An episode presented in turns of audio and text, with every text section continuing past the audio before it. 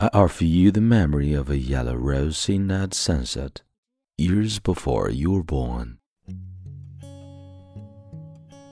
嗨，亲爱的朋友，你好，欢迎收听英语美文朗读，我是你的朋友孟非 Phoenix。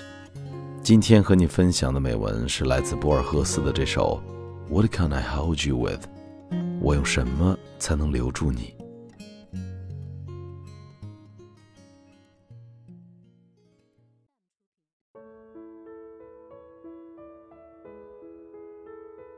？I offer you lean streets, desperate sunsets, the moon of the jagged suburbs.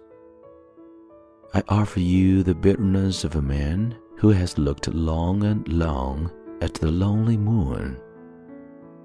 I offer you my ancestors, my dead men, the ghosts that living men have honored in marble. My father's father, killed in the frontier of Buenos Aires two bullets through his lungs, bearded and dead, wrapped by his soldiers in the hide of a cow. My mother's grandfather, just 24, had in a charge of 300 men in Peru. Now, ghosts on vanished horses. I offer you whatever inside my books may hold, whatever manliness or humor my life. I offer you the loyalty of a man who has never been loyal. I offer you that kernel of myself that I have saved somehow, the central heart that deals not in words, traffics not with dreams, and is untouched by time, by joy, by adversities. I offer you the memory of a yellow rose seen at sunset, years before you were born.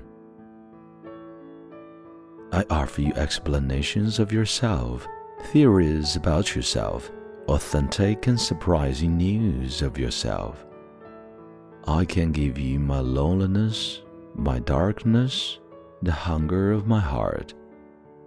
I'm trying to bribe you with uncertainty, with danger, with defeat.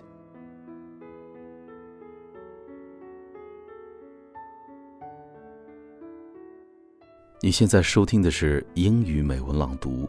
本期节目到这里就结束了。如果节目带给了你片刻宁静与温暖，欢迎你分享给更多的朋友，让我们一起发现英语的别样魅力。同时，也欢迎你在微信订阅号搜索“英语美文朗读”，来收听更多暖声英语节目。我是你的朋友孟非 Phoenix。Thank you for listening and see you next time.